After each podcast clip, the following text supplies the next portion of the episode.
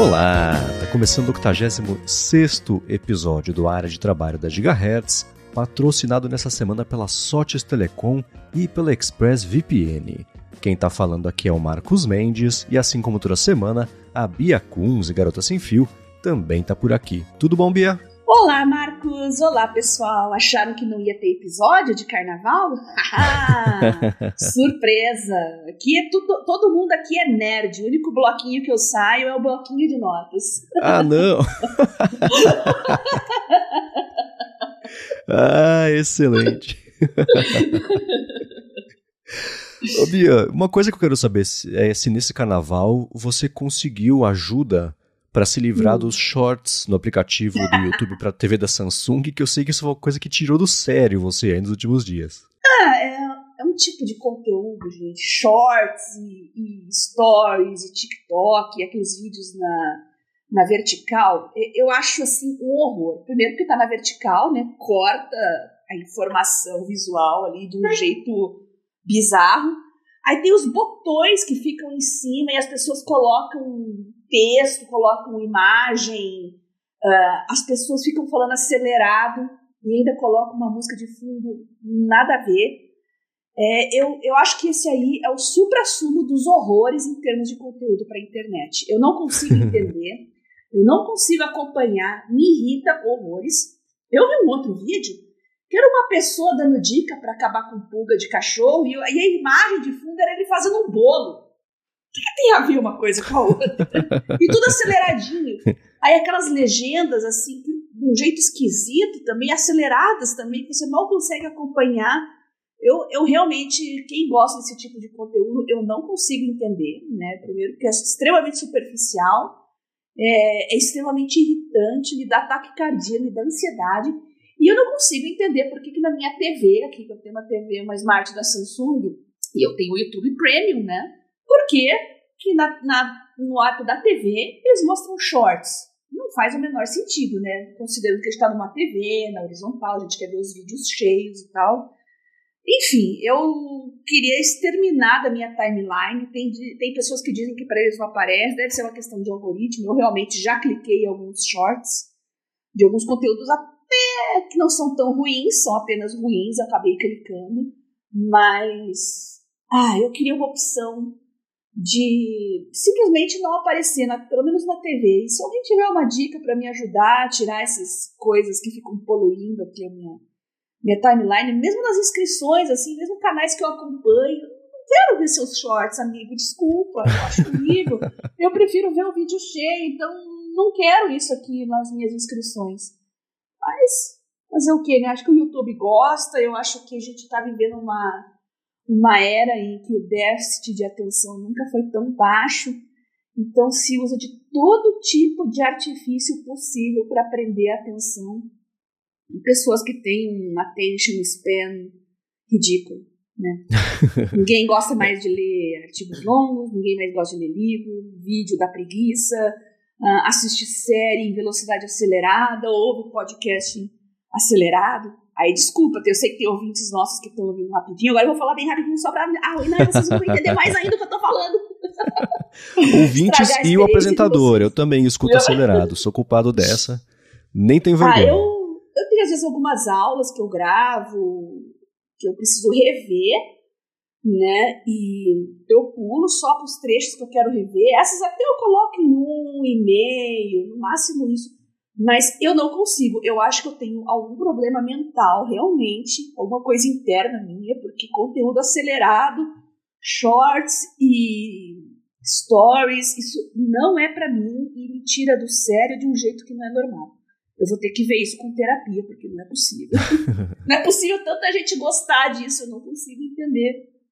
Alguém tá, pensa comigo? Alguém tá, tá nessa mesma vibe aí? Por favor, manda uma mensagem para mim, pro Marcos que vocês acham desses, dessas micro drops de, de conteúdo é, com esse formato e nessas especificações? Vocês gostam? Realmente dá para se distrair? Dá para aprender alguma coisa? Dá para tirar alguma informação útil disso? Esqueçam os memes. Eu sei que meme dá para fazer com qualquer coisa.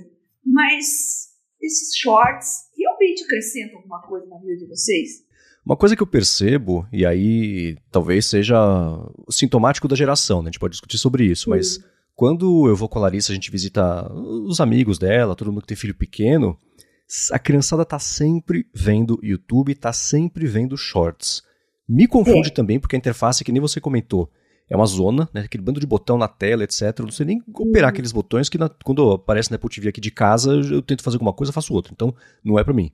Mas virou mesmo, e é curioso, né? Porque é vídeo vertical, numa TV, que o pessoal tem TV widescreen em casa, 55 polegadas, aquele vídeo na vertical, super estranho.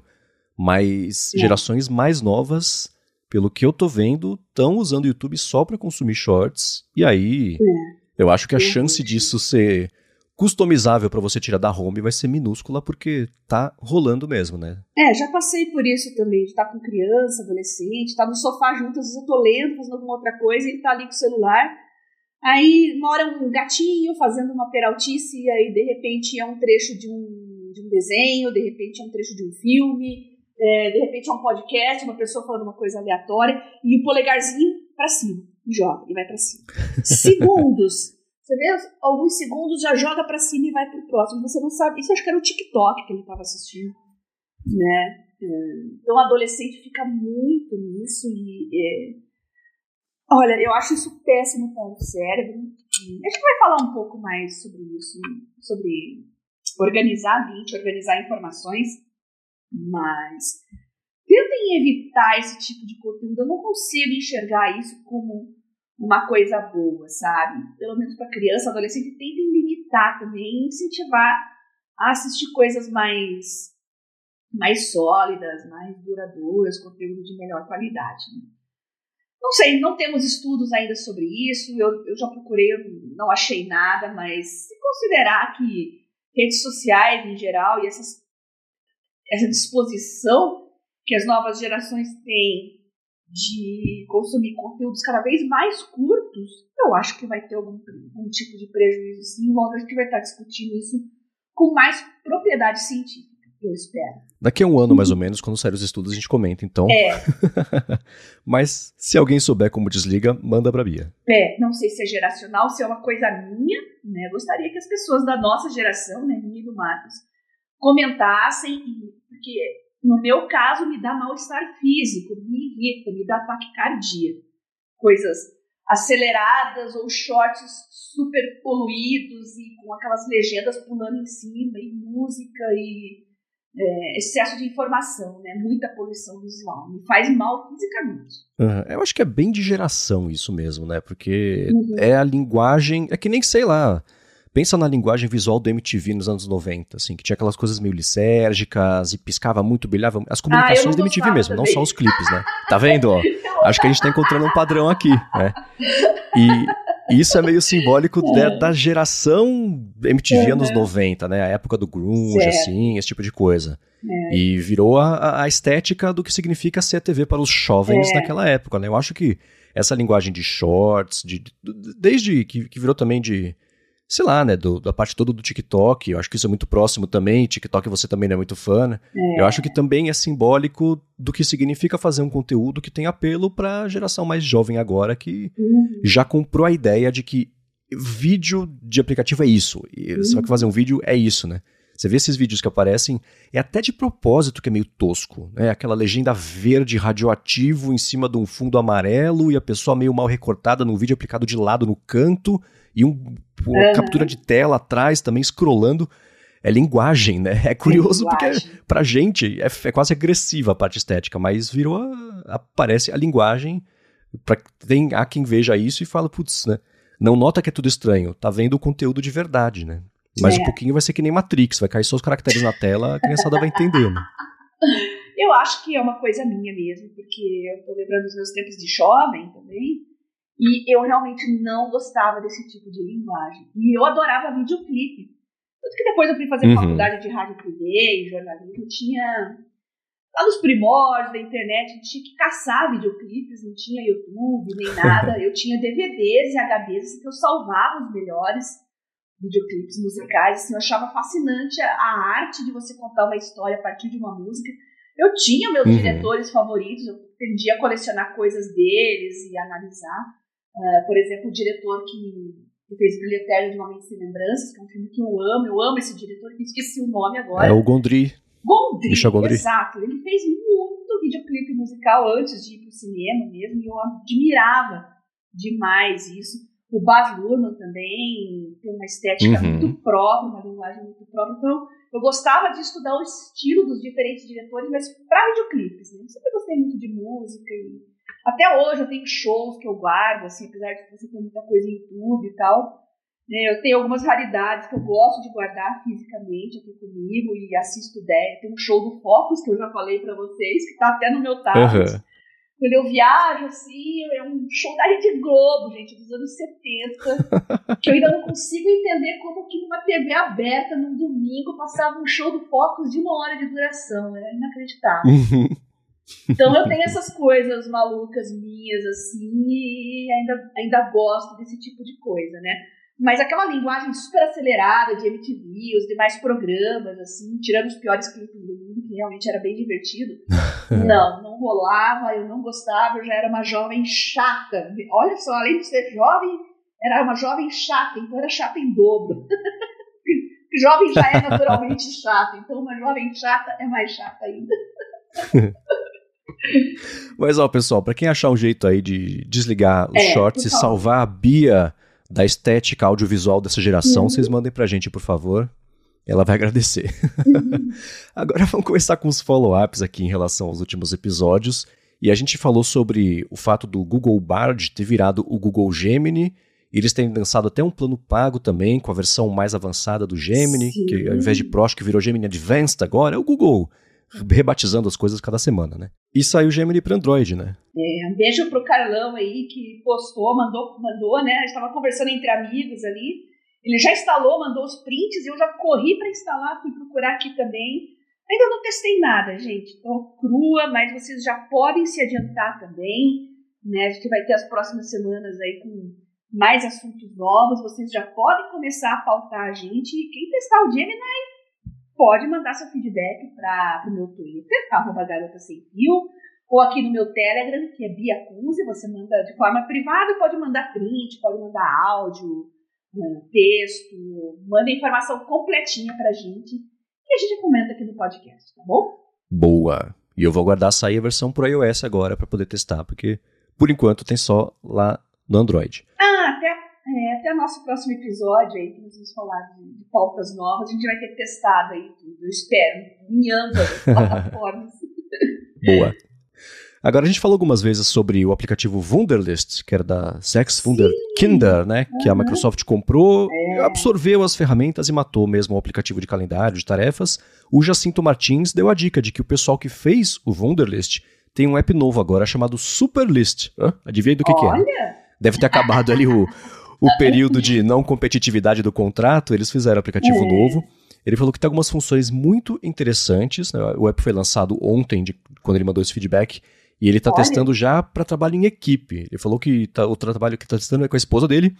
Então, por norma, eles estão usando, eles usavam já o Google Tarefas, né, para fazer esse tipo de coisa, mas honestamente ele fala que acha bem limitado. Ele mandou o link do vídeo para a gente dar uma espiadinha, eu vou deixar na descrição aqui também, que é um, um tour rápido pelo aplicativo e eu comecei a ver, tive uma ideia de uma reação assim, e o Matheus Rodrigues teve a mesma reação. Ele falou que é como se o Notion e o Todoist tivessem um filho. Eu falei, tá, é exatamente um, um resumo Legal. bom aí do aplicativo.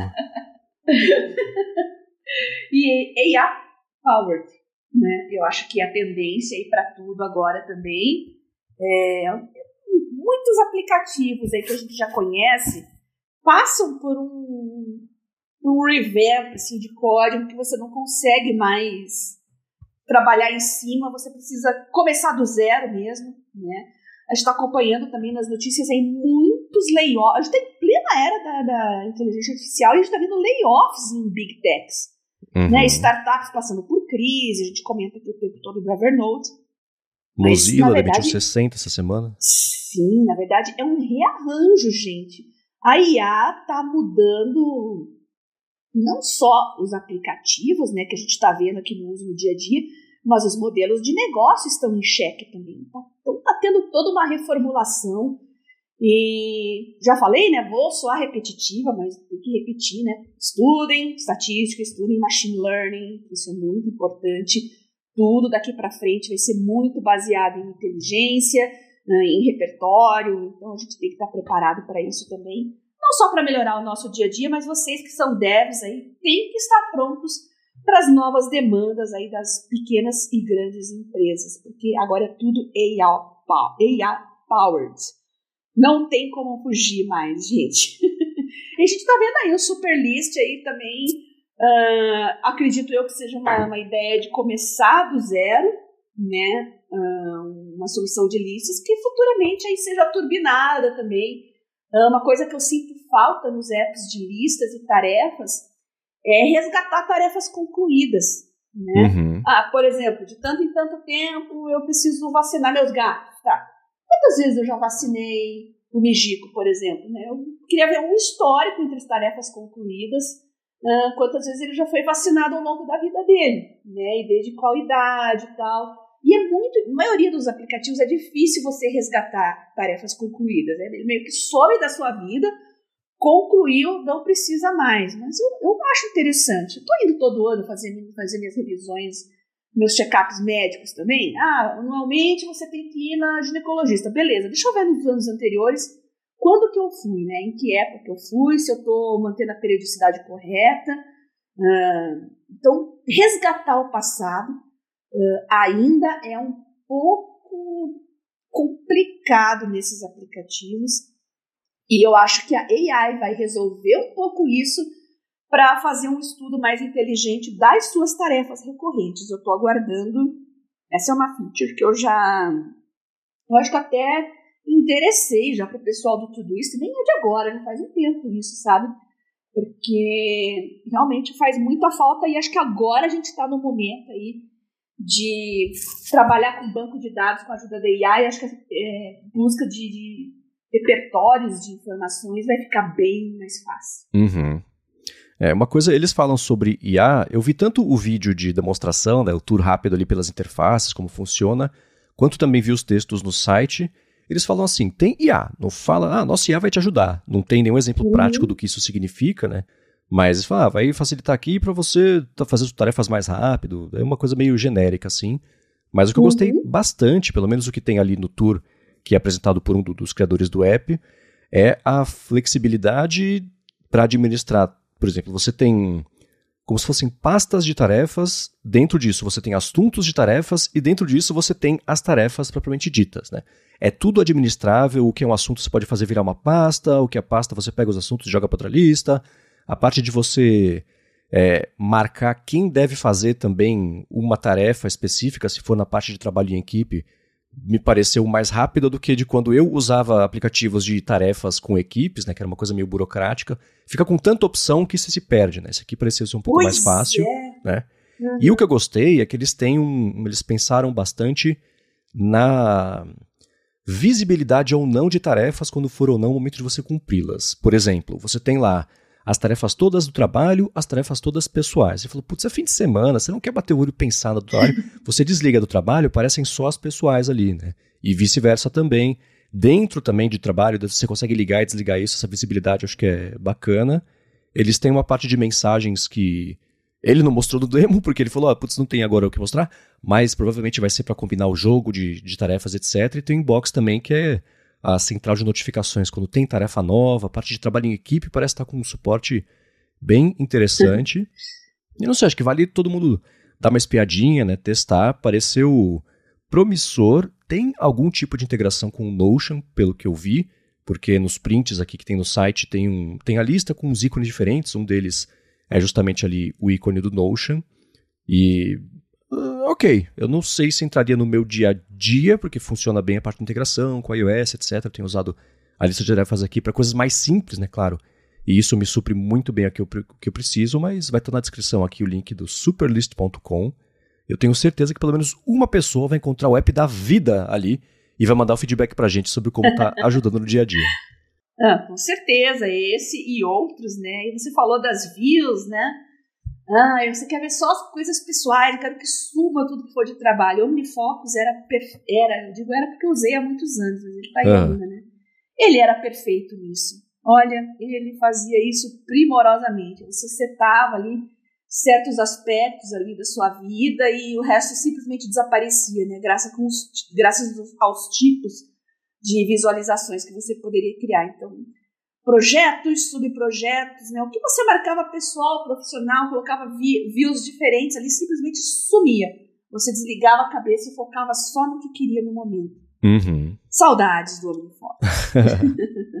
Bom, vai ter link na descrição para ele também. Vai que é esse que virou app da vida da pessoa. Agora eu quero trazer mais um feedback que está relacionado. Um feedback não, né? é um follow-up, na verdade, relacionado a isso de listas, mas antes eu vou tirar um minuto do episódio para agradecer a Sotes Telecom, que está mais uma vez patrocinando o área de trabalho e quer ajudar você que tem uma empresa a economizar a comunicação interna e tornar aí o trabalho mais eficiente. A Sotes Telecom é uma operadora de voz e dados que oferece soluções de telefonia para empresas e ela tem um serviço de PABX na nuvem, que é a solução perfeita para sua empresa ter mobilidade e facilidade para instalar ramais e linhas telefônicas. Com o PABX em nuvem da Sotes Telecom, você implementa ramais na sua empresa totalmente pela internet, sem precisar de fiação, quebradeira, complicação. É sempre chato e complicado fazer isso, mas com eles não. Né? E ela dispõe também de uma série de ferramentas, como por exemplo, um painel de relatórios online para você acompanhar as métricas e fazer o gerenciamento das ligações das suas equipes. Além disso, com o PBX em nuvem da Sotes Telecom, você tem custo zero na comunicação entre a matriz e as filiais, então, além de ter facilidade para administrar os ramais e de ter acesso às métricas das ligações da equipe, você economiza ainda por cima com a comunicação interna. Já uma outra coisa legal é que nas regiões de São Bernardo e São Paulo, a Sotes Telecom oferece um link dedicado em fibra óptica para empresas. Então, para você que quer qualidade de serviço, flexibilidade e baixos investimentos e serviços de voz, entre em contato com a Sotes Telecom que eles vão te ajudar. Acesse o site deles que é sotes.com.br, S-O-T-H-I-S.com.br, tem link na descrição aqui do episódio, ou vai no Facebook, vai no Instagram, procura por arroba fala que você escuta aqui o área de trabalho e pronto, dá o primeiro passo para resolver de vez a comunicação interna, telefonia também, IP da sua empresa. Muito obrigado à Sotes Telecom pelo patrocínio de mais esse episódio aqui do Área de Trabalho e pelo apoio a toda a Gigahertz. Se você tem como meta para 2024 deixar sua empresa mais eficiente em termos de comunicação, aproveite essa oportunidade.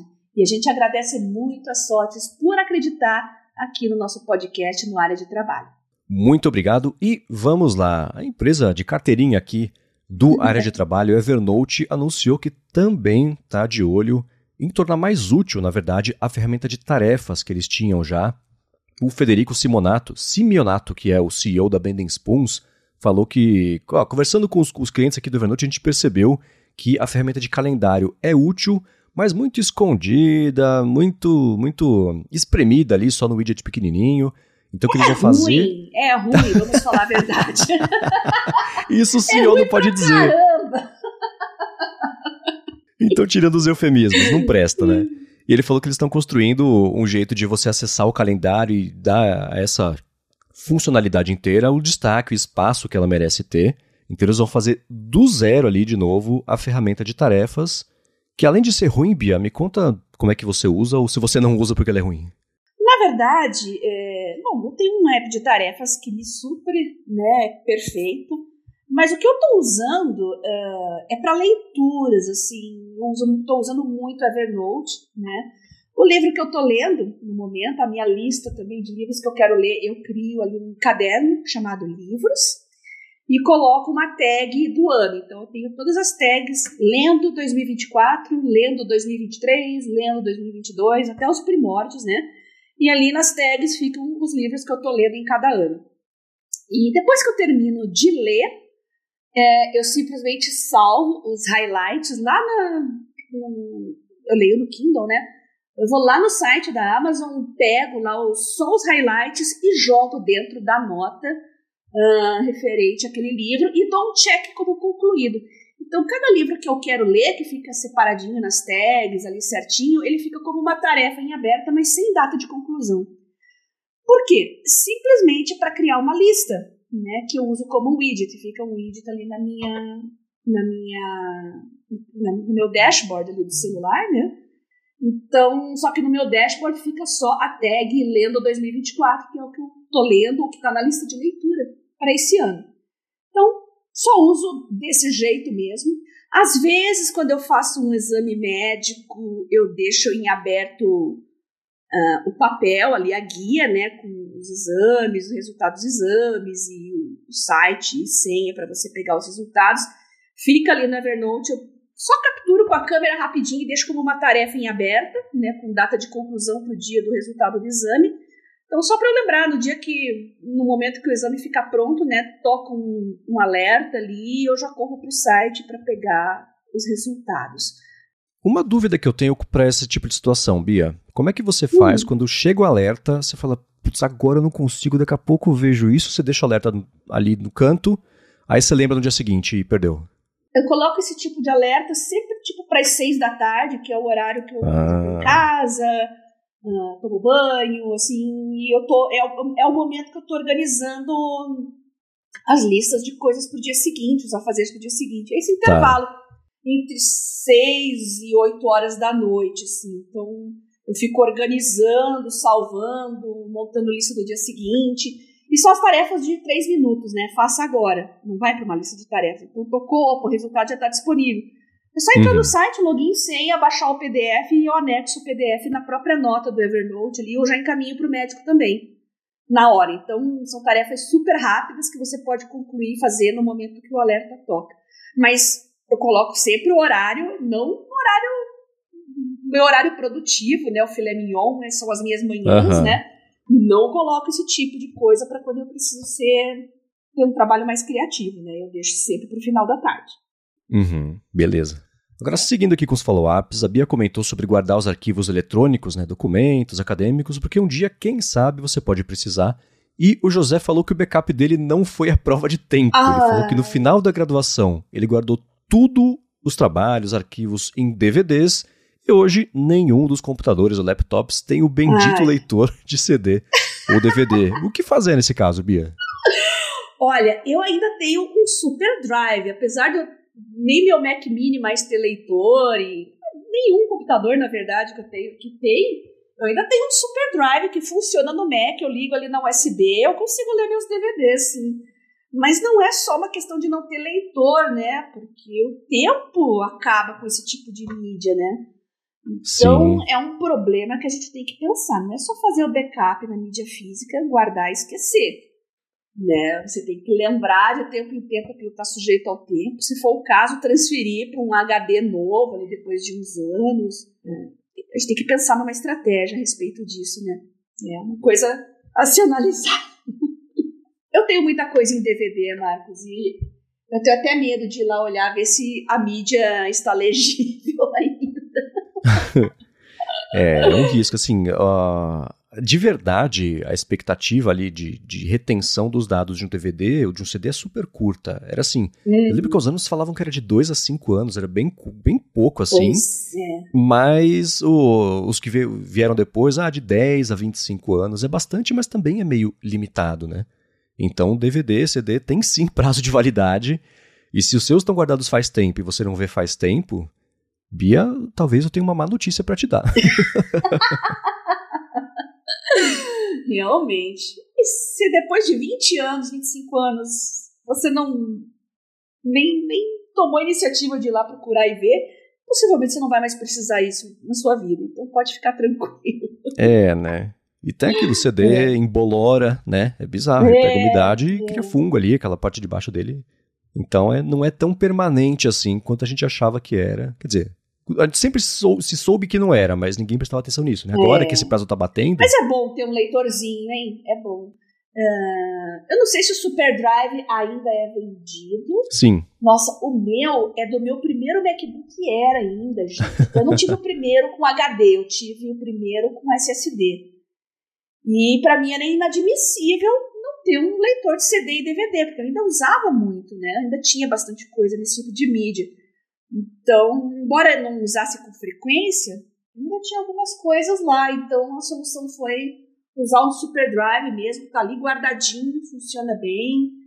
E é interessante que não fica nos teus dispositivos, mas você tem como se fosse um acessório, né? Sim. É bem legal. Ele ainda é vendido? Ainda é vendido, tava caçando isso agora. Ah, recomendo, gente. É. Comprem. Custa no é. site da Apple, pelo menos, é o SBA, né? Então talvez precise de adaptador, etc. Mas no site da Apple custa 863 reais. E pra quem não Oxi. sabe o que é isso, ele é só uma unidade fininha de leitor de CD e DVD, né? É. Quando saiu, acho que foi o MacBook Air que não tinha isso integrado, a Apple falou, tá, isso. não tem integrado, mas tem aqui o acessório. A gente tirou o leitor de dentro dele para colocar por fora, se liga com um cabo. Então uhum. você uhum. usava isso, né? E você lembra que também, junto disso, tinha um lance nos Macs que você conseguia usar o leitor de CD ou DVD de um Mac para ler em outro Mac por meio da rede. Ah, tinha um lance sim. desse também, né? Tinha, tinha. E funcionava bem. Era uma época que a gente ainda. É, eu ainda tenho, não me, des, me desfiz os meus DVDs de filme. Aliás, não façam esse, esse tipo de coisa, né? Ah, tava até tendo uma discussão no Twitter aí com uma galera ontem, porque o Prime tá. Os serviços de streaming em geral, eles estão começando a tirar funcionalidades para oferecer como extras uhum. na assinatura. Ah, você quer ver em 4K? Ah, pague tanto a mais. Agora vamos tirar o Dolby também. Ah, quer, quer assistir seus filmes com áudio Dolby? Ah, vai ter que pagar um pouquinho a mais também. É, é aquele negócio, eles criaram a demanda, criaram a necessidade, o público tá lá, então vamos faturar mais em cima. Uhum. E muitos filmes pulam de um catálogo para o outro, somem. A gente já discutiu isso aqui no área de trabalho.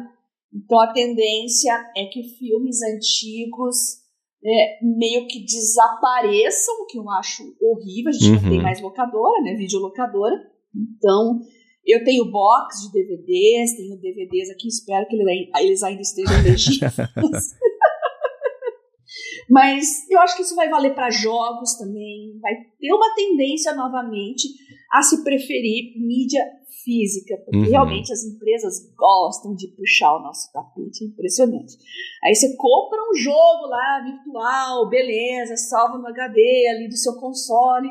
Ah, acabou nosso contrato, eles vão lá e, e apagam. Já aconteceu isso, né? Acabou. Ou então uhum. o arquivo fica inutilizado de alguma forma Poxa, mas você pagou por aquilo, né? Não, você pagou por uma licença. De acesso. Então tá bom, mandem a licença pro caixa prego e vamos comprar as coisas em mídia física outra vez. Blog do JC vai à loucura. Abraço pra ele, não sei se ele escuta ainda aqui, hora de trabalho. Mas é, eu procurei aqui, isso que tinha no Mac era o Remote Sharing, que era para você fazer essa leitura uh, entre um Mac e outro de CD e DVD. Isso. E o pessoal tá bravo com a Amazon nos Estados Unidos porque agora, se você assina o Amazon Prime, os filmes e séries têm comercial. Você tem que pagar 3 dólares a mais ah. para tirar o comercial. Aí já tem o processo coletivo, porque as pessoas falam, já paguei pelo acesso, enfim, né? Mas é o caminho disso, né? Agora, sabe o que vai acontecer? Vai é. ser a vingança dos filmes 3D. As pessoas passaram os últimos 20 anos batendo em filme 3D. Aí agora que vai aparecer o Vision Pro e vai aparecer outros produtos que vão dar mais destaque a isso, vão falar, ah é? Você comprou Kill Bill em 2010 com, com 3D uhum. sem. e nunca usou? Agora você quer usar? Então você paga de novo. a gente vai ver muita venda separada aí de filme 3D, é. porque chegou a hora deles, né? É que nem QR Code, que passou 15 anos apanhando, sendo piada, aí um dia todo mundo passou a usar. Né? Vamos ver, né, gente? Então, tá tudo muito cru ainda, a gente tá começando a falar do Vision Pro, a gente vai falar disso aí, só sobre isso no área de trabalho em breve.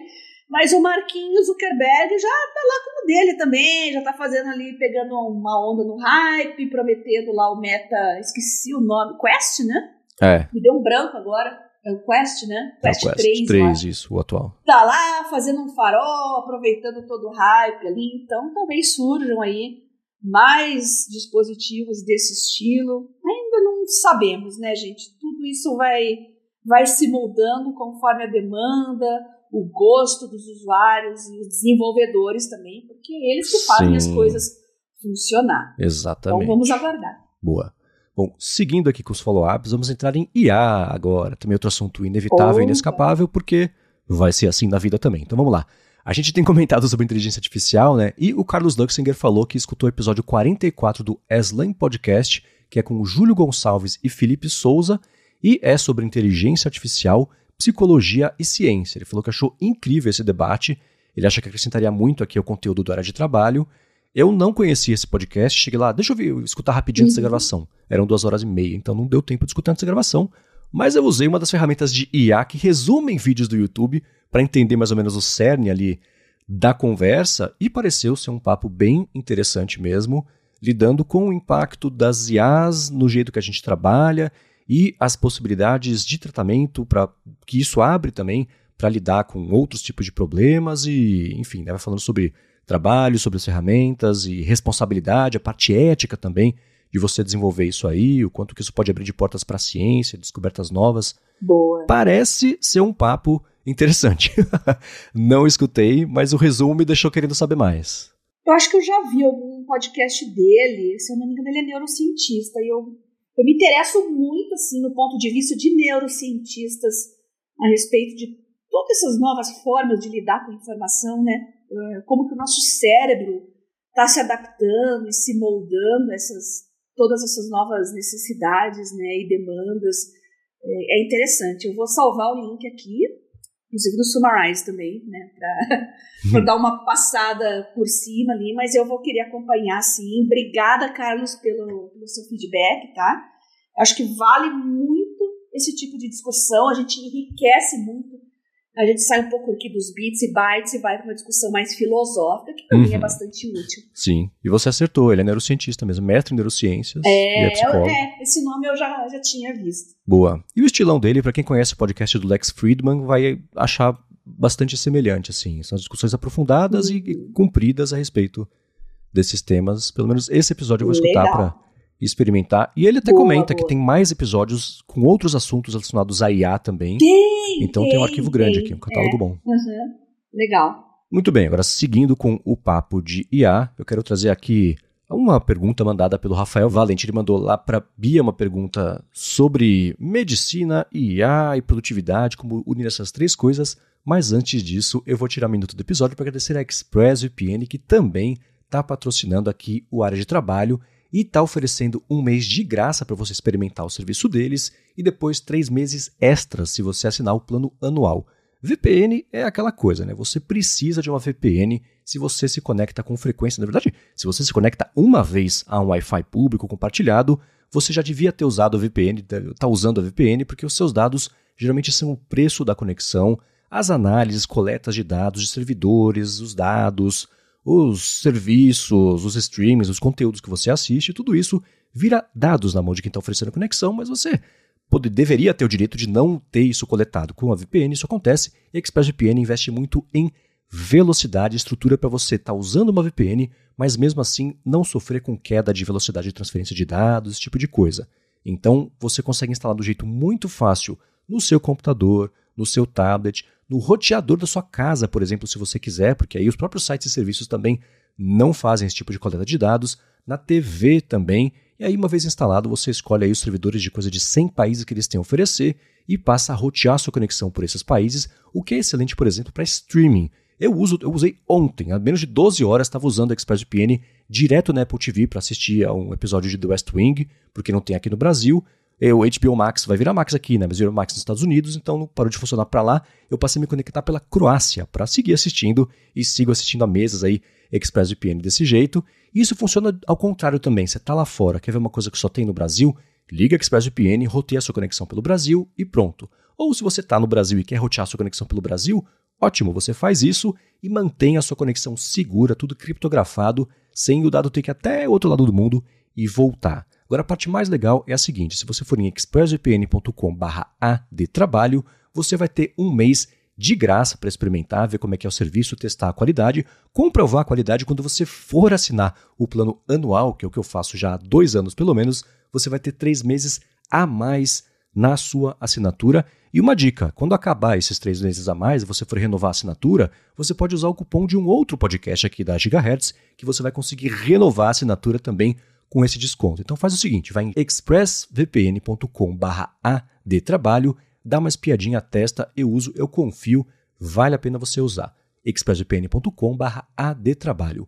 Muito obrigado ExpressVPN pelo patrocínio de mais esse episódio aqui do podcast e pelo apoio a toda a Gigahertz. E muitos dos nossos ouvintes já têm um hábito saudável de navegação, são mais safos no meio digital mas é bom lembrar que isso às vezes não se estende à família, né? Você tem lá os seus filhos navegando por lugares obscuros, pai, mãe, sogro, que clica naqueles anúncios de lojas suspeitas. Então, é, ter um serviço de VPN como o da ExpressVPN é sinônimo de saúde digital para sua família toda. Como o Marcos disse, dá para colocar em todos os dispositivos da casa, a partir do roteador mesmo, colocar até na TV.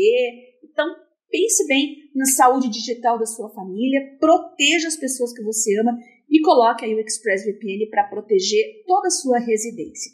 Muito obrigada à ExpressVPN por acreditar no trabalho que a gente faz aqui no nosso podcast. Obrigado e vamos lá, Bia. O Rafael Valente falou o seguinte: sou médico e fã de produtividade, preciso sempre estar buscando aí maneiras para tornar o meu dia a dia mais útil. Você sabe, na área de saúde, todo o tempo ganho é essencial. Já tenho mestrado e esse último mês me inscrevi no doutorado de oncologia. Ele acabou assinando o ChatGPT 4.0, o da OpenAI mesmo, né? E ele quer saber, Bia, como é que você acha que ele pode utilizar isso para ajudar? Ele falou que no app da OpenAI tem aquelas lojas de opções de GPTs, mas são tantas opções que eu sempre fico perdido sobre quais podem me ajudar mais, principalmente sobre opções que possam me ajudar com leitura de PDF e sobre busca de artigos científicos. E aí, Bia, o Rafael e muita gente quer saber o que fazer. Ele assinou o chat GPT, está assinando, então tem que usar o chat PDF, né? Que é excelente, né? Para você conversar ali a respeito de assuntos dentro do próprio PDF. Ah, você não entendeu a metodologia de um determinado estudo, quer saber o que, que significa alguns dados que estão lá, você pode ali dentro do próprio chat GPT conversar sobre aqueles dados e ele busca informações externas para você e coloca um contextualizado com o assunto do artigo. Você pode também pegar em lote vários artigos também e pedir para ele organizar, fazer um, uma espécie de meta-análise para você ali e você vê o que, que realmente tem que você está buscando. Então, o ChatGPT está muito interessante para PDF nesse momento.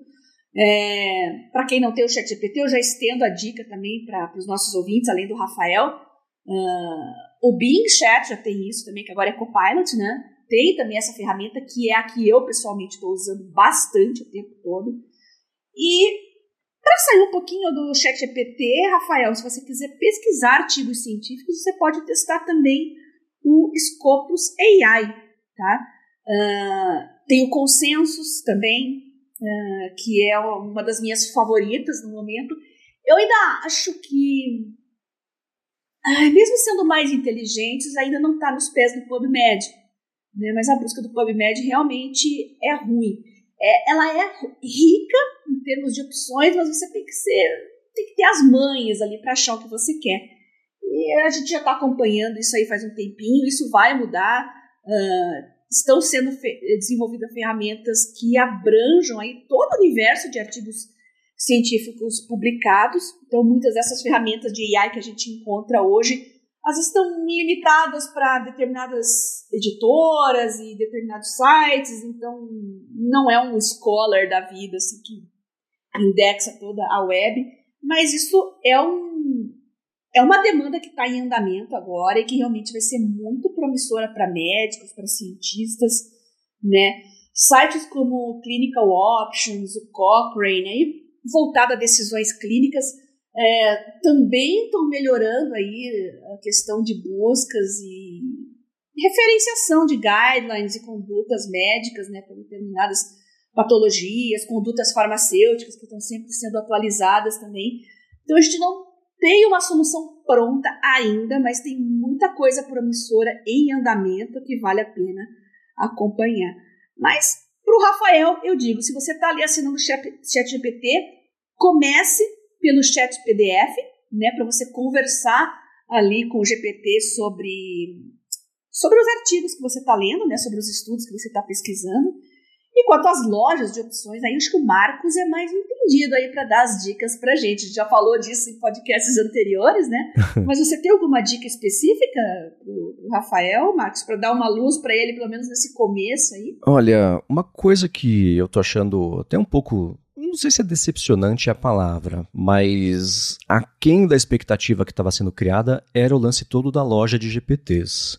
Porque os GPTs customizados dependendo do. Ele tem uma. Existem muitos e muitos e muitos GPTs customizados mesmo, né? O próprio Rafael falou que tem tanto ali que você acaba se perdendo.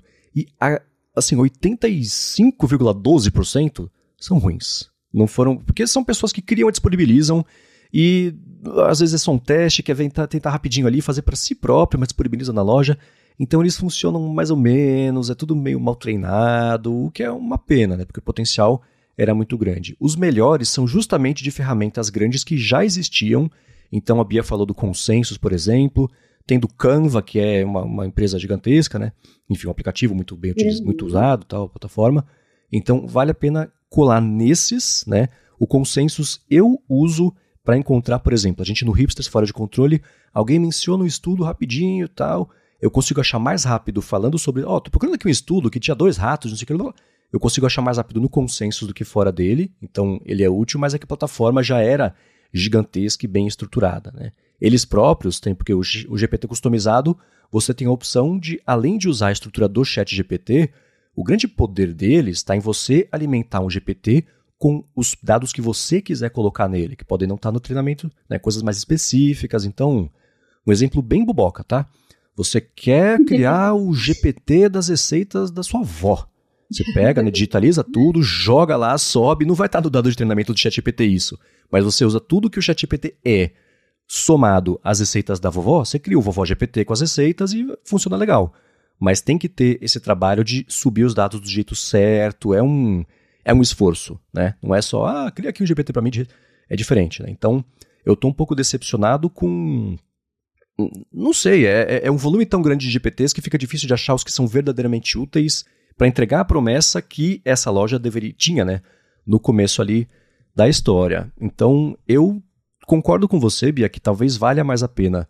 O, o ChatGPT, assim, eu já eu tô assinando já faz alguns meses e dificultaria o meu dia a dia se eu parasse de assinar, porque são coisas que eu uso para pesquisa, apesar de que eu tenho usado mais o Arc Search com uma culpa danada, mas tenho usado mais o Arc Search para fazer isso, é, mas para é, ah, tô, vou escrever sobre esse tema aqui, vou abordar esse, esse, esse ponto aqui. Tem algum ângulo que eu não estou conseguindo ver que é muito bom? Ou tem que, que faltou? Essa análise está incompleta aqui de alguma forma? Então, esse tipo de, de feedback ali na hora funciona super bem. É, mas tenho migrado mais para isso o meu uso do ChatGPT. Ainda é útil, prefiro ter do que não ter. Mas todo o resto né, de, de pesquisas mais avançadas eu tenho delegado, desmembrado aí para outros lugares. Você comentou sobre o Scopus AI.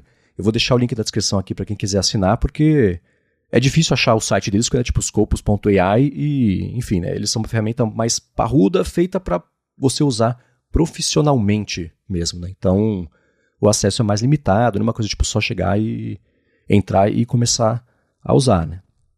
Então tem isso. Tem outros serviços que, infelizmente, eu não testei, mas eu conheci, por exemplo, tenho. Deixa eu dar uma olhada nele aqui, que ele ainda está até na minha aba do navegador, que é o, o Ryan AI.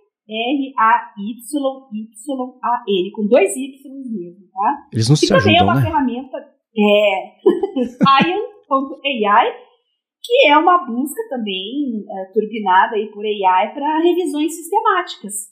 Tá? Uhum. E, infelizmente, não tem um módulo, um módulo gratuito para eu testar, experimentar, e você tem que pagar e não é barato. Então, mas profissionalmente aí pode ser útil, você pode testar, experimentar no futuro. Eu cogito isso também para o futuro, por que não, né?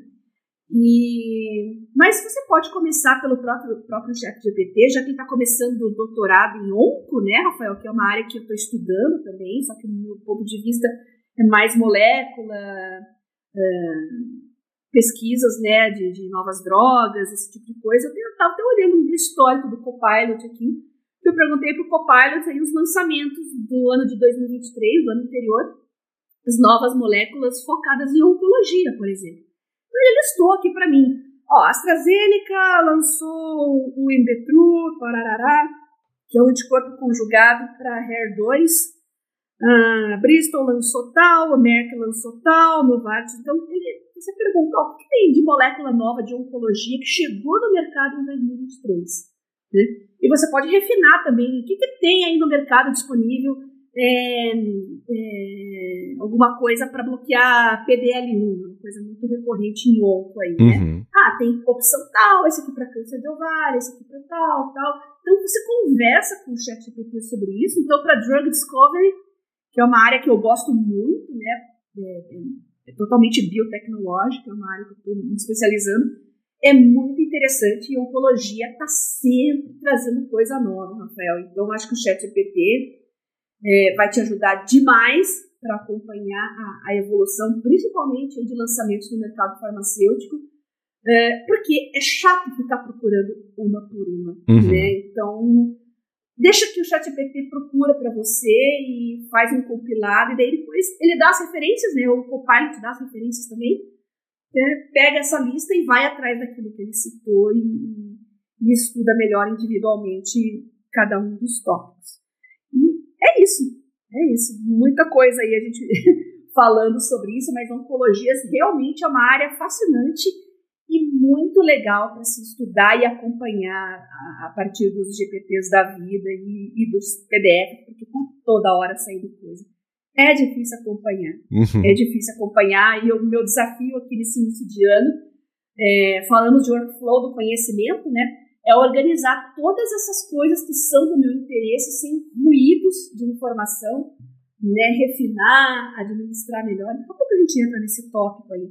Mas o ChatGPT, como assinante pago, já vai ajudar demais o seu doutorado, tá bom, Rafael? Obrigada por mandar sua dúvida e pautar o área de trabalho dos nossos ouvintes com dicas legais. Boa. E falando em dicas legais, eu vou deixar na descrição aqui mais dois links que são do SciSpace, que é o typeset.io, e também de uma outra ferramenta que se chama SciSummary. Então, são duas ferramentas que são basicamente as IAs treinadas para esse fim científico, que acaba sendo mais eficiente do que você ter uma IA treinada para tudo, incluindo o fim científico. Então, esses ajustes finos que elas fazem, especialmente plataformas comerciais, cujo motivo de existir é oferecer justamente esse tipo de aplicação, eu acho que pode ser um caminho. As duas são pagas, né? Então, é, não tem jeito, né? O lance é você testar e se te for útil, vai ser útil, você vai pagar e vai usar, vai ficar feliz, né? Melhor do que ficar frustrado de graça, é melhor ficar feliz pago, né? Então, eu vou deixar essas duas aqui na descrição que podem ajudar uhum. também a complementar aí coisas que ou as ferramentas gratuitas, os GPTs customizados, não consigam te entregar. Boa. Agora, Bia, tem um assunto que eu sei que já fazia umas semanas que você vinha planejando de falar sobre ele e você investiu tempo e esforço e vai falar sobre ele nessa semana. Tô bem curioso para saber, é um assunto sobre a mente organizada, que você tinha dado um spoiler já do que você ia falar, mas diga lá. É, é um papo que surgiu aí, eu recomendei esse livro no Twitter. É, na verdade, o ano de 2023 foi um ano complicado, porque eu fiz muita coisa. E muitos livros que eu comecei a ler, é, eu não consegui terminar e esse A Mente Organizada foi um deles. Então eu peguei aí, nessas últimas semanas, reli o que eu já tinha lido, que eu tinha feito highlights e marcado e anotado, e agora eu estou continuando. E realmente é uma dica fantástica para vocês que são aqui ouvintes do podcast, que gostam de organização, produtividade, formas de trabalhar, gestão da informação, né? Como é que vocês se sentem recebendo tanta informação o tempo todo. É YouTube, é TV, é rede social, é trabalho, é, sei lá, é o, o seu Trello está chegando coisa, ao mesmo tempo está chegando coisa no seu WhatsApp, ao mesmo tempo está chegando notificações. E às vezes você está ali, puxa, isso vai ser legal para mim. Aí você esquece e nunca mais olha. Né? Como é que você administra tanta informação? Então, esse livro com certeza vai ajudar pra caramba porque ele aborda o assunto, né, se chama Mente Organizada, o autor é o Daniel Levitan. E é, primeiro você tem que entender um pouco de organização, né, organização das coisas da sua casa, da sua rotina, mas também como é que o seu cérebro está funcionando para administrar é, tanta coisa.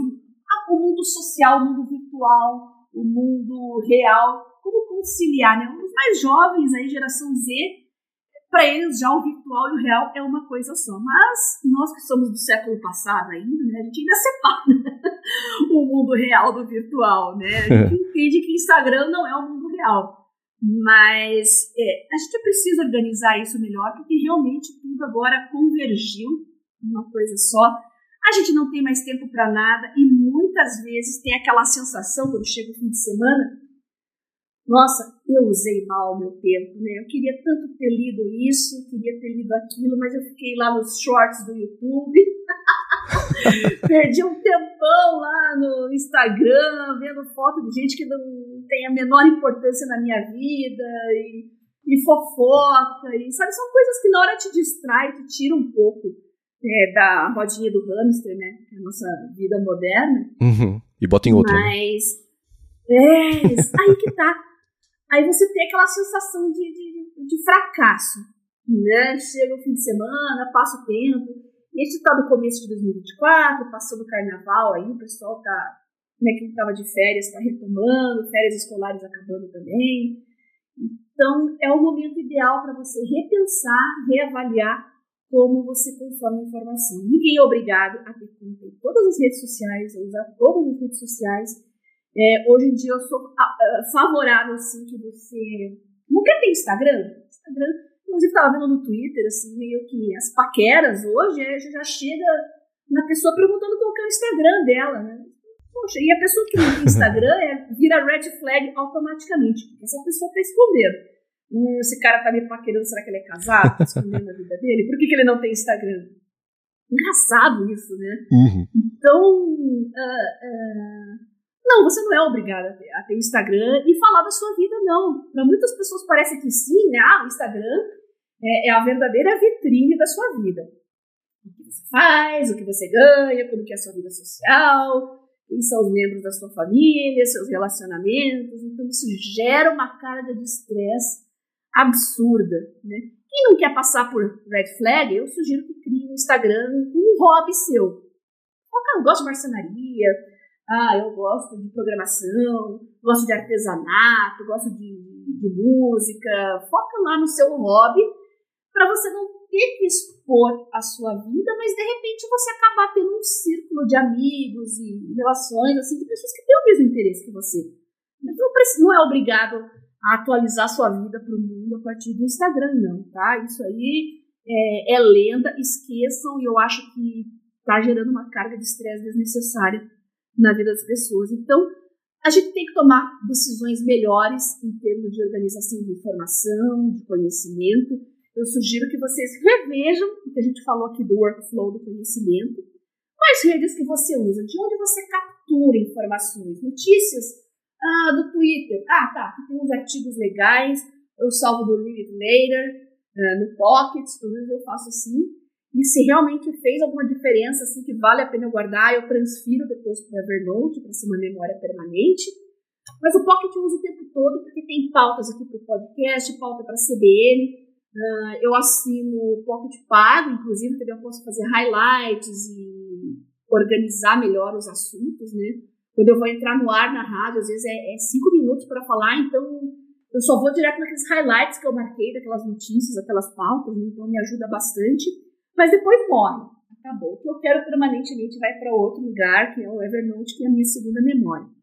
E hoje eu uso muito também o Samsung Notes. Aliás, muita gente pergunta, né? É uma questão recorrente nas redes sociais aí para mim. E embora eu use o Shodo para PDF, né? Eu deixei o Shodo agora mais para livros que são muito grandes e estou jogando os meus artigos científicos no Samsung Notes também. Comecei a mudar essa abordagem, né? Eu não costumava fazer isso, agora eu estou fazendo. Simplesmente para usufruir melhor da nuvem da Samsung, porque eu gosto muito de ler, sublinhar, fazer anotações nos meus artigos científicos no tablet, mas às vezes eu saio, tenho tempo livre, um dia eu fui no médico, eu não estava esperando que eu ia fazer exame para dengue e tal, suspeita de dengue, eu não esperava que eu ia ter que esperar tanto tempo não tinha levado Kindle, não tinha levado tablet, mas estava com o meu smartphone ali. E a nuvem da Samsung me salvou, porque eu consegui retomar a leitura de um artigo grande que eu estava lendo. E já estava ali com as minhas anotações, os meus highlights, tudo sincronizado, então eu pude retomar a leitura de onde eu parei. Então, aí eu me dei conta, é, eu vou começar a organizar os artigos que eu estou lendo, os assuntos que eu estou estudando em pastas dentro do Samsung Notes, investir mais em memória, espaço aqui, né? Coisa que eu estou desperdiçando espaço aqui, vou liberar mais.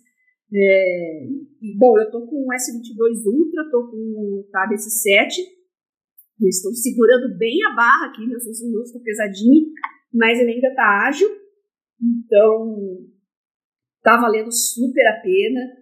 Então, o Samsung Notes hoje é muito importante na gestão do meu conhecimento e na organização da minha mente também, porque eu gosto de interagir com o conteúdo que eu estou estudando, que eu estou trabalhando. Né? E interagir o que é? Escrever com suas próprias palavras. Eu agora também os livros que eu estou lendo, ah, eu terminei de ler um livro, eu, eu dou baixa, eu um, um, controle, né? Dou baixa, pego os highlights que eu sublinhei lá no Kindle, jogo dentro do Evernote, mas eu escrevo à mão também, baseado nos highlights que eu li, as minhas conclusões, as coisas que eu quero guardar para o futuro, quando eu for referenciar aquele livro de novo. Né? Então, tem livros que eu estou relendo também por questões de trabalho aqui, justamente para fazer uma espécie de fichamento, colocar referências bibliográficas direitinho, para quando eu for falar sobre esse assunto, eu ter rapidamente a referência para entregar para as pessoas, de onde é eu tirei aquela informação. Então, a gente tem que organizar tudo isso muito bem, o meu estilo de trabalho está exigindo muito isso. E se você também está perdidaço, querendo organizar a sua vida, tanto no aspecto pessoal, social, como de trabalho, de estudos, vocês vão gostar bastante desse livro, tá? E ele tem uma parte ali no final, que é a parte que eu não cheguei ainda, né, que é organizando o mundo dos negócios e o que ensinar aos nossos filhos, que eu estou bem ansiosa para ler aqui também. Uh, eu mandei um print do sumário aqui para o Marcos, o Marcos uhum. vai colocar aqui na, na descrição do episódio, só para vocês terem uma ideia do, do, dos assuntos abordados no livro.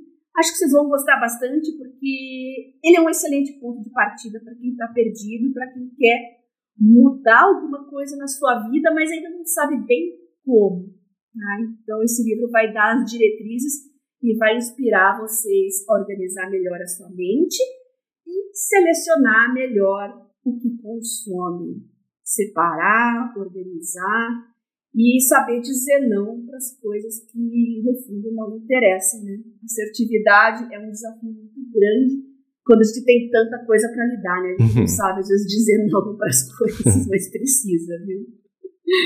É, isso me fez pensar bem no seguinte: hum. Quando a gente vê recomendações, especialmente de produtividade, sobre mudanças de hábitos, etc., uhum. a minha impressão, pelo menos comigo, eu, assim, no Instagram você está perdendo tempo. Eu já, né, eu sei, eu sei que eu estou comendo um Big Mac e não uma salada né, saudável, gostosa, etc. Então, pensando nisso e, e nas formas como ele expõe para você, né, organizar uhum. a casa, mundo social, tempo, decisões mais difíceis, etc o quanto de informação verdadeiramente nova ele trouxe para você e o quanto são coisas que você já sabia, mas que ele ajudou você a organizar melhor na cuca para colocar em prática. É. Então, o Instagram é horrível para isso, né? Ele já tem, você pode colocar timeline cronológica, que já é uma grande coisa, mas a timeline é única. E eu detesto essa mania dele de colocar ah, assuntos novos ali, gente que você não segue, assuntos sabe, no meio de coisas que você quer ver. É, um dos motivos de eu ter deixado ele de lado usar mais o Twitter foi esse motivo, porque o Twitter tem as listas, tá? Hoje eu quero ver só os cientistas da área biotecnológica que eu sigo, quero ver o que eles estão publicando, tem cientistas muito ativos. Né? Uh, tem o Eric Topol, que é um dos meus favoritos, eu li os dois livros dele. Ele está sempre lendo coisas, e o que é legal é que ele printa os artigos com os highlights dele. Eu acho isso o máximo. Aí depois um pouco para ler, procurar tirar as minhas conclusões e depois comparar com o que hum. ele falou. Então, eu posso pegar as coisas que ele referencia e comparar com o que ele printou e ele mesmo sublinhou, que são as coisas que ele considera importantes. Né? O Twitter é maravilhoso para esse tipo de troca. Né? O Twitter sempre foi uma rede de conversas. Né? Mas, claro, tem a maldição da timeline recomendada, que vai cair as coisas que você não quer. Mas essa funcionalidade das listas é muito legal. Tem dias que eu estou só na minha lista de tecnologia, tem dias que eu estou só na minha lista de biológicas, tem dias que eu estou. Ah, hoje eu não quero ver nada, eu quero ver meme de gatinhos. Eu só lá na minha lista de perfis de memes para eu dar risada e dar uma relaxada também. Então, vai de acordo com o meu humor, com o meu dia. Eu me sinto mais sob controle do que eu quero consumir. E eu acho péssimo que o Instagram não tenha isso. O Instagram realmente, aliás, as redes da Meta é, é, são feitas pensando em fazer as pessoas se perderem e ficarem lá o máximo de tempo possível. Né? o TikTok também. O TikTok você não precisa nem curtir as coisas para o algoritmo te entregar, é uma coisa bruxesca mesmo, né? Então, eu fico mais no Twitter, fico mais no YouTube, né? Então, assino o, o Twitter, que dá uma melhorada, assim, nas recomendações, sabe? É, é outra coisa, assim, é, impressionante como é, é, diferente o pago do gratuito. E para ficar não só no, Twitter, né, falar de outra empresa, a gente percebe isso no, no Google também, com o YouTube, porque YouTube normal e YouTube Premium parece duas redes completamente diferentes. É assustador. É assustador.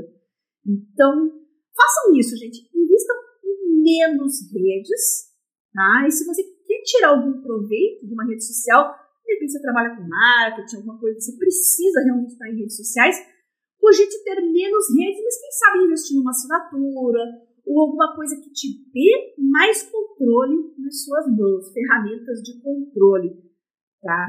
Uh, eu não sei dizer como é que tá o Facebook, que eu não uso há muito tempo, assim como o Instagram não, então eu só posso contar para vocês essa minha experiência o Twitter e YouTube, que são, de fato, as duas únicas que eu uso. Eu não sei se Telegram dá para considerar como rede social. Eu acho que sim, né? Eu tenho alguns grupos que eu participo, eu recebo os feedbacks de vocês, uh, também tem grupos de, de informação, uh, tem coisas muito legais, eu também estou assinando o Telegram, o Premium, desde que saiu. Nossa, ajudou demais a minha vida organizar as pautas, e mais recentemente eles colocaram no Premium a, a, funcionalidade de colocar tags nas conversas. Então, olha só que legal. Eu tenho a pastinha eu guardo ouvinte da área de trabalho que manda um feedback pra gente. Eu nunca deleto, eu sempre guardo nessa pasta chamada AD, ADTB, é área de trabalho. Mas agora eu hum. posso pegar os feedbacks dos ouvintes, todo mundo que falou de Notion, todo mundo que falou de Evernote, eu tagueio a conversa e quando eu quiser procurar, deixa eu ver o que, que eu vou falar de Evernote aqui nesse episódio, deixa eu ver se o pessoal falou só de Evernote. Pum, ele já retorna para mim. Então, vale os caraminguás que, que eu entrego lá pro, pro Durov, os, os caraminguás lá pro, pro Elon Musk, pro, pro pessoal do Google.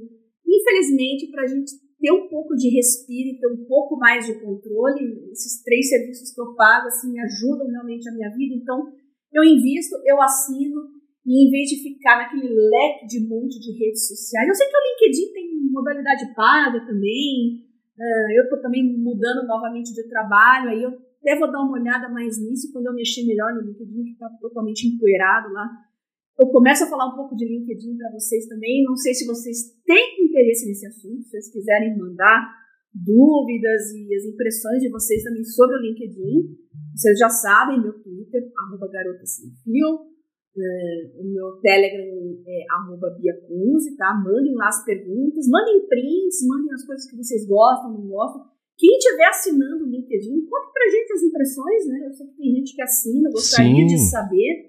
Uh, mandem lá pro Marcos também, nas redes do Marcos, e também na página do nosso podcast, né? Para vocês comentarem, enriquecerem aqui o nosso conteúdo, tá bom? Boa! Para achar os links do que a gente comentou ao longo do episódio, você pode ir em gigahertz.fm barra adtrabalho barra 86 ou dar mais piada nas notas aqui também do episódio. Quero agradecer a Sotes Telecom e a ExpressVPN pelo patrocínio do episódio de hoje, a vocês que avaliam, que recomendam, que ajudam o área de trabalho a chegar ainda mais longe e a você, Bia, por semana após semana nos ajudar a ter uma vida cada vez mais produtiva. Eu que agradeço você, Marcos, pelo convite para participar desse podcast maravilhoso, nossos patrocinadores que viabilizam ele e os nossos ouvintes que estão sempre mandando dicas, sugestões, comentários. Querem falar do LinkedIn pago? Querem falar de ferramentas de AI que vocês estão usando? Compartilhar suas experiências com aplicativos de listas de tarefas, leitores de PDFs, de anotações. Mandem aqui pra gente, compartilhe, a gente vai adorar comentar e espalhar informação para todos os demais que se interessam por produtividade. Então, para me encontrar, vocês já sabem, Twitter, arroba garota sem fio, e no Telegram, arroba. Boa, sou MVC Mendes lá no Instagram, no Threads também e no Mastodon. Apresento o A Fonte e a área de transferência aqui na Gigahertz, o Hipsters Fora de Controle para a Lura e escrevo todo sábado para o Mac Magazine. A gente volta na semana que vem com um papo que eu desconfio que vai ficar bem interessante, porque a gente já gravou e ficou bem interessante, com uma convidada surpresa que acho que vai. Tudo, muita gente vai gostar de escutar a voz dela aqui para falar sobre produtividade é. e Vision Pro. Até semana que vem, gente. Boa! Beijoca sempre a todos e até semana que vem.